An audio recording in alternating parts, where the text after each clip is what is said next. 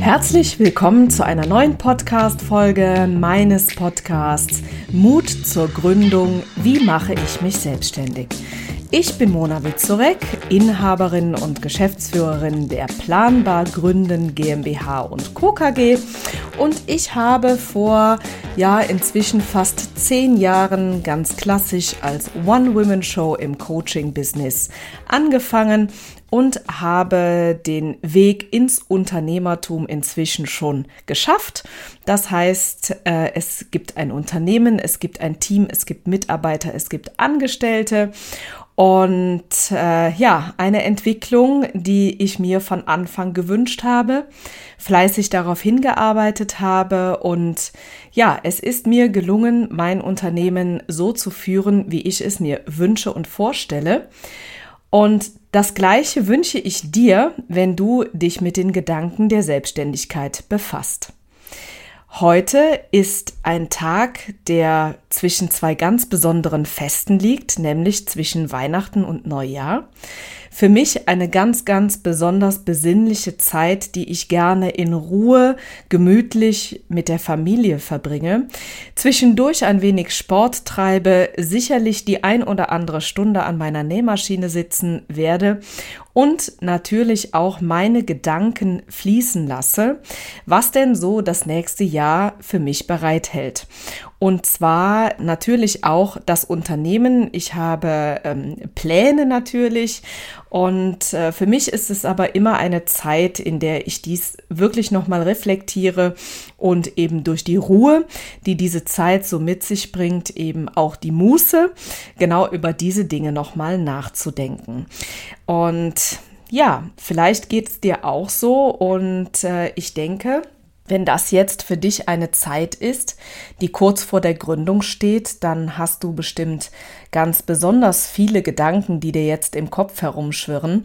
Und in der letzten Folge, die ja kurz vor Weihnachten veröffentlicht äh, wurde, habe ich äh, ja schon ganz viele Impulse nochmal gegeben, über was man sich denn so alles Gedanken machen kann, wenn man ernsthaft überlegt, äh, sich selbstständig zu machen und äh, solltest du diese Folge verpasst haben, dann ähm, empfehle ich dir auf jeden Fall, sie nochmal nachzuhören. Äh, denn jetzt ist genau die Zeit, worüber man da mal nachdenken kann. Und für die heutige Folge habe ich mir ein Thema überlegt. Wir wollen über, ja, sagen wir, über Geld sprechen. Äh, und zwar ist es ganz, ähm, ganz lustig. Und zwar habe ich mal spontan meinen 13-jährigen Sohn gefragt. Der ist nämlich mit diesen Dingen immer sehr kreativ und interessiert sich sehr, äh, was ich in meinem Business so mache.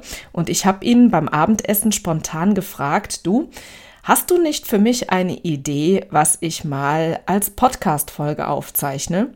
Und da hat er ganz spontan geantwortet, na ja, Mama, äh, die Gründer müssen doch wissen, wo das Geld herkommt, wenn sie sich selbstständig machen wollen.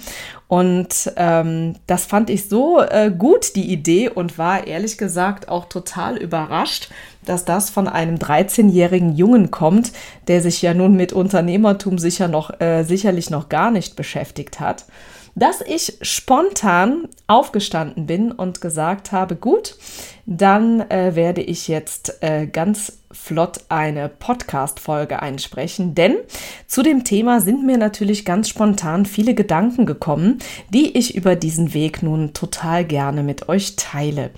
Und äh, ich weiß natürlich aus Erfahrung, dass Finanzen ein Thema sind, was natürlich eine absolute Priorität hat, wenn man darüber nachdenkt, sich selbstständig zu machen. Denn die große Unbekannte ist ja meistens, äh, dass man nicht so genau weiß, wann das eigene Business denn so wirklich in den Tritt kommt.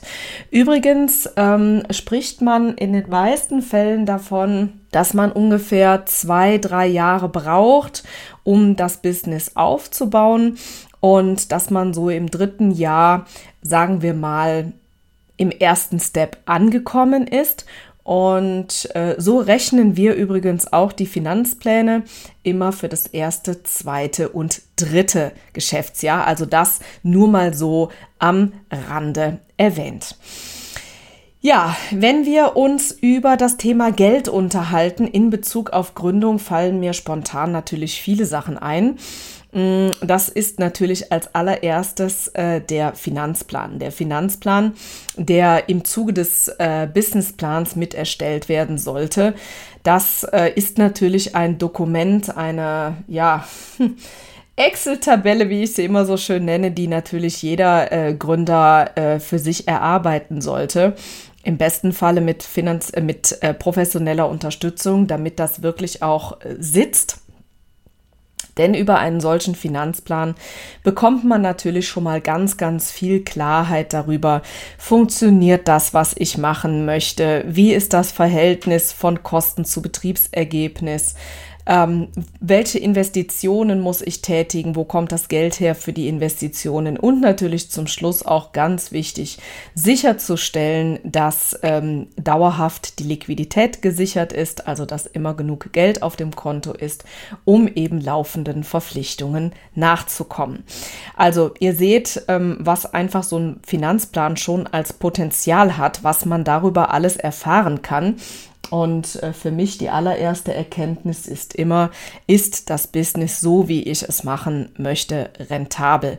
Und ähm, das ist ganz oft auch wirklich ein Augenöffner, äh, wenn man ähm, sein Geschäftsmodell schon entwickelt hat oder vielleicht auch die erste ähm, Idee erst hat, auch gut, ähm, aber dann einfach mal schaut, wie das Ganze sich denn in einem Zahlenwerk abbildet. Da kann man schon wahnsinnig viel draus ziehen und ähm, bringt wahnsinnig wichtige Erkenntnisse, die in einem Gründungsprozess unerlässlich sind. Ich hatte mir aber überlegt, dass wir viel mehr darüber sprechen wollen, wie viel Geld ich überhaupt brauche und wo das herkommt vor der Gründung. Also, das Wichtigste ist ja in allererster Linie mal, dass ähm, der Lebensunterhalt gesichert ist. Wenn ihr also in die Selbstständigkeit geht, dann muss auf jeden Fall gewährleistet sein, dass laufende Kosten wie zum Beispiel Miete, Versicherungen, aber auch das, was man eben zum Leben braucht, äh, sichergestellt ist. Da gibt es natürlich jetzt die verschiedensten Möglichkeiten. Ich sage mal spontan, ähm, wird es vielleicht über das ähm, temporär über das Familieneinkommen aufgefangen. Mm, ist, besteht die Möglichkeit, einen Gründungszuschuss zu äh, beantragen oder kann man diese Zeit einfach über Rücklagen abbilden? Auch das ist ja eine Möglichkeit. Dann ist natürlich wichtig herauszufinden, ähm, welche Investitionen nötig sind, um die Selbstständigkeit aufzunehmen. Heute ist es zum Beispiel ganz oft so, dass viele Gründungen mit ganz wenig Startkapital auskommen und äh, das birgt natürlich oft ganz, ganz große Chancen. Also wie zum Beispiel ein Coaching-Business oder auch das Business der virtuellen Assistenz. Ähm, das ist mit ganz wenig ähm, Material möglich. Ja, also Handy, Laptop, Internet, äh, so ungefähr, ja, ist da ja meistens für den ersten Start schon ausreichend.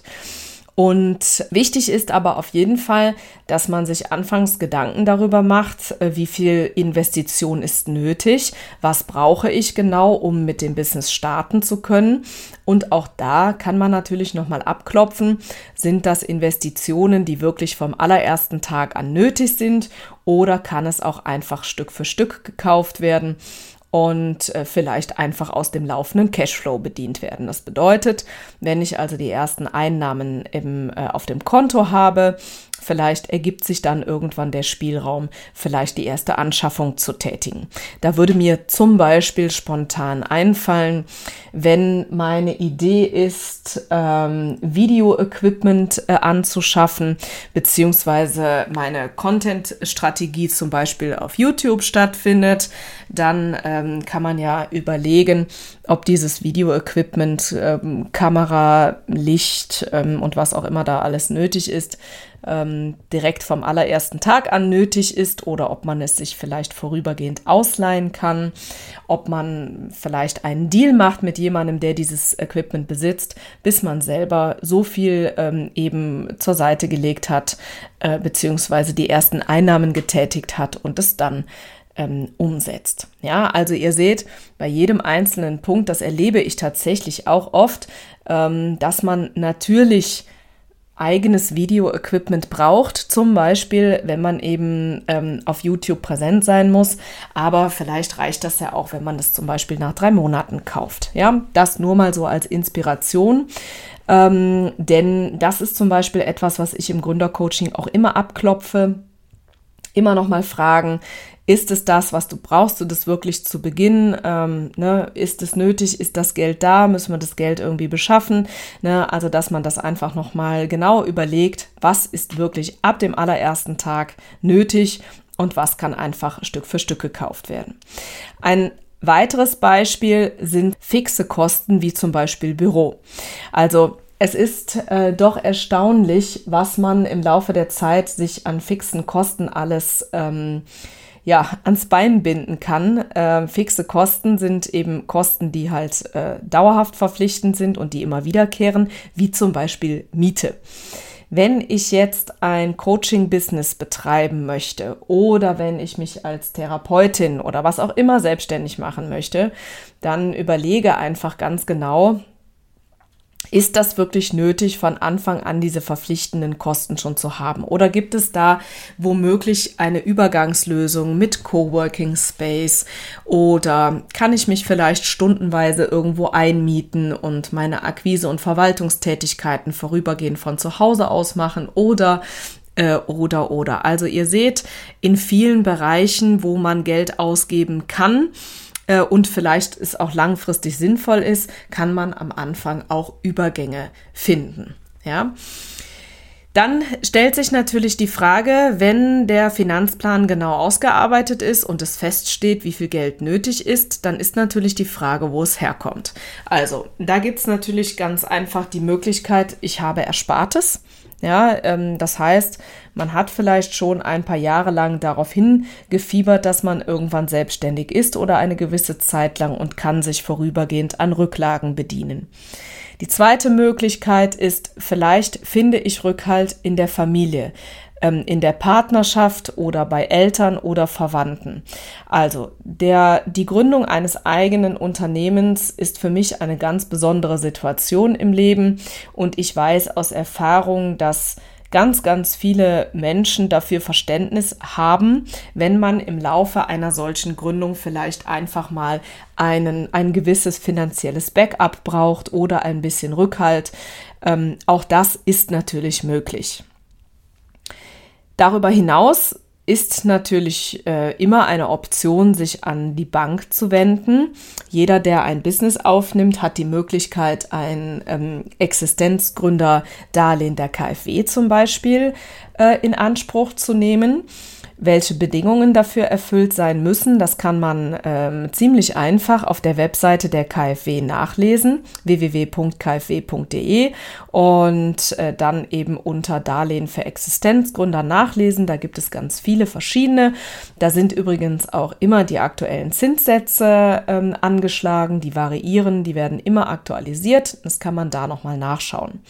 Wichtig ist, äh, wer sich für ein Existenzgründerdarlehen interessiert, der wendet sich bitte an die eigene Hausbank. Also, wer ein Darlehen beantragen möchte, egal ob es ein gefördertes über die KfW ist oder eben auch nicht, äh, wendet sich erstmal an die eigene Bank bzw. eine niedergelassene Bank.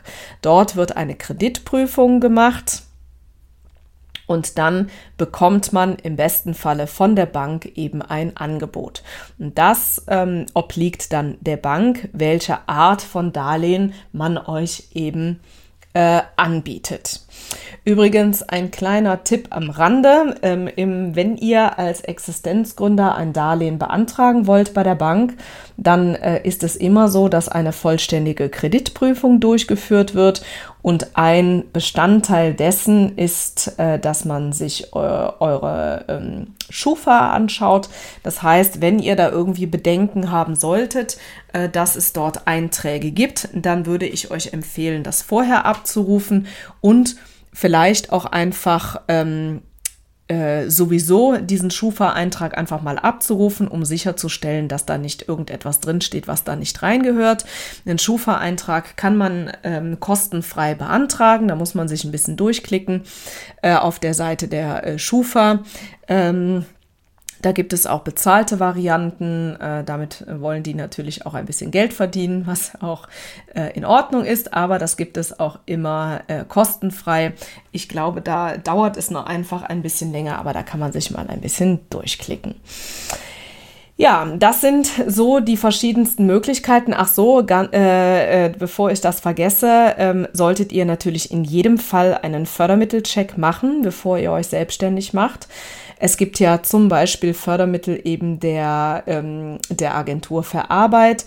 Es gibt aber in verschiedenen Bundesländern, also auch ähm, äh, je nach Land äh, organisiert, auch eigene äh, Förderprogramme. Ich habe ähm, just gerade äh, mich mit einem äh, Kollegen unterhalten, der in äh, Sachsen ganz aktiv ist, wo es eine Einmalprämie über ähm, 8000 Euro gibt, wenn man eben sesshaft in einer ländlichen Region ist. Ähm, das heißt also, es macht auch immer mal Sinn, ähm, zu schauen, welche Fördermittel gibt es denn womöglich auf Landesebene und welche auf Bundesebene. Auch das ist natürlich ganz spannend nochmal in Erfahrung zu bringen. Und ähm, genau, ansonsten gibt es natürlich auch nochmal Förderleistungen gegebenenfalls für Beratung. Wobei natürlich da äh, ganz attraktiv eben das Gründercoaching ist, welches über die Agentur für Arbeit bzw. das Jobcenter gefördert wird. Also, Kurz und knackig ein Einblick über das Thema äh, Geld. Wo bekomme ich Geld her, wenn ich äh, gründen möchte, beziehungsweise woran muss ich da alles denken und was sind vielleicht ähm, einzelne Wege, die ich dort ähm, beschreiten kann oder worüber kann ich einfach mal nachdenken. Aber das Allerwichtigste zum Thema Geld, Finanzen, Investition ist, dass man tatsächlich einen ähm, Finanzplan aufstellt, damit eben das Ganze ähm, sichtbar wird. Wie viel Geld brauche ich? Wie rentabel ist mein Business? welche Investitionen sind nötig, was kostet das und wo kommt das Geld her, um diese Investitionen zu tätigen und natürlich abschließend der Liquiditätsplan, womit sehr schön sichtbar ist, ob immer genügend Geld auf dem Konto ist, damit eben alle laufenden Kosten und alle Verpflichtungen bezahlt werden können. Ich hoffe, dass ich dir mit diesem äh, Thema wieder, ja, ein, ähm, dich wieder ein Stück weiterbringen konnte bei den Gedankengängen zur Selbstständigkeit und wünsche dir von Herzen alles, alles Liebe und Gute für 2024. Rutsch gut ins neue Jahr, habe gute Gedanken, komme in die Umsetzung, trau dich. Selbstständigkeit ist etwas Wundervolles, wenn sie sorgfältig vorbereitet ist. Und äh, ja, ich wünsche dir einfach, dass 2024 dein Jahr wird. Ich hoffe, wir sehen uns bald. Vielleicht lernen wir uns irgendwann persönlich kennen. Darüber würde ich mich freuen.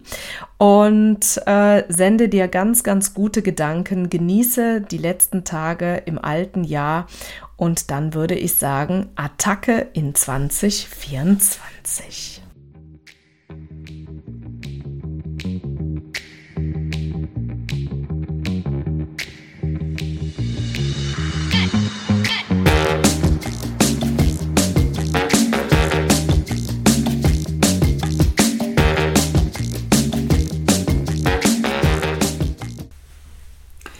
Kennst du eigentlich unsere neuen Formate schon? Nein?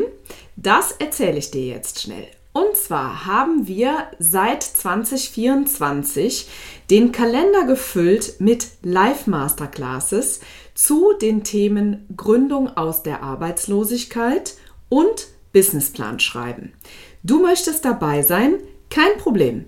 In den Show Notes findest du den Link zur Landingpage, wo du dich einfach mit deiner E-Mail-Adresse für 0 Euro anmelden kannst. Ich freue mich auf dich.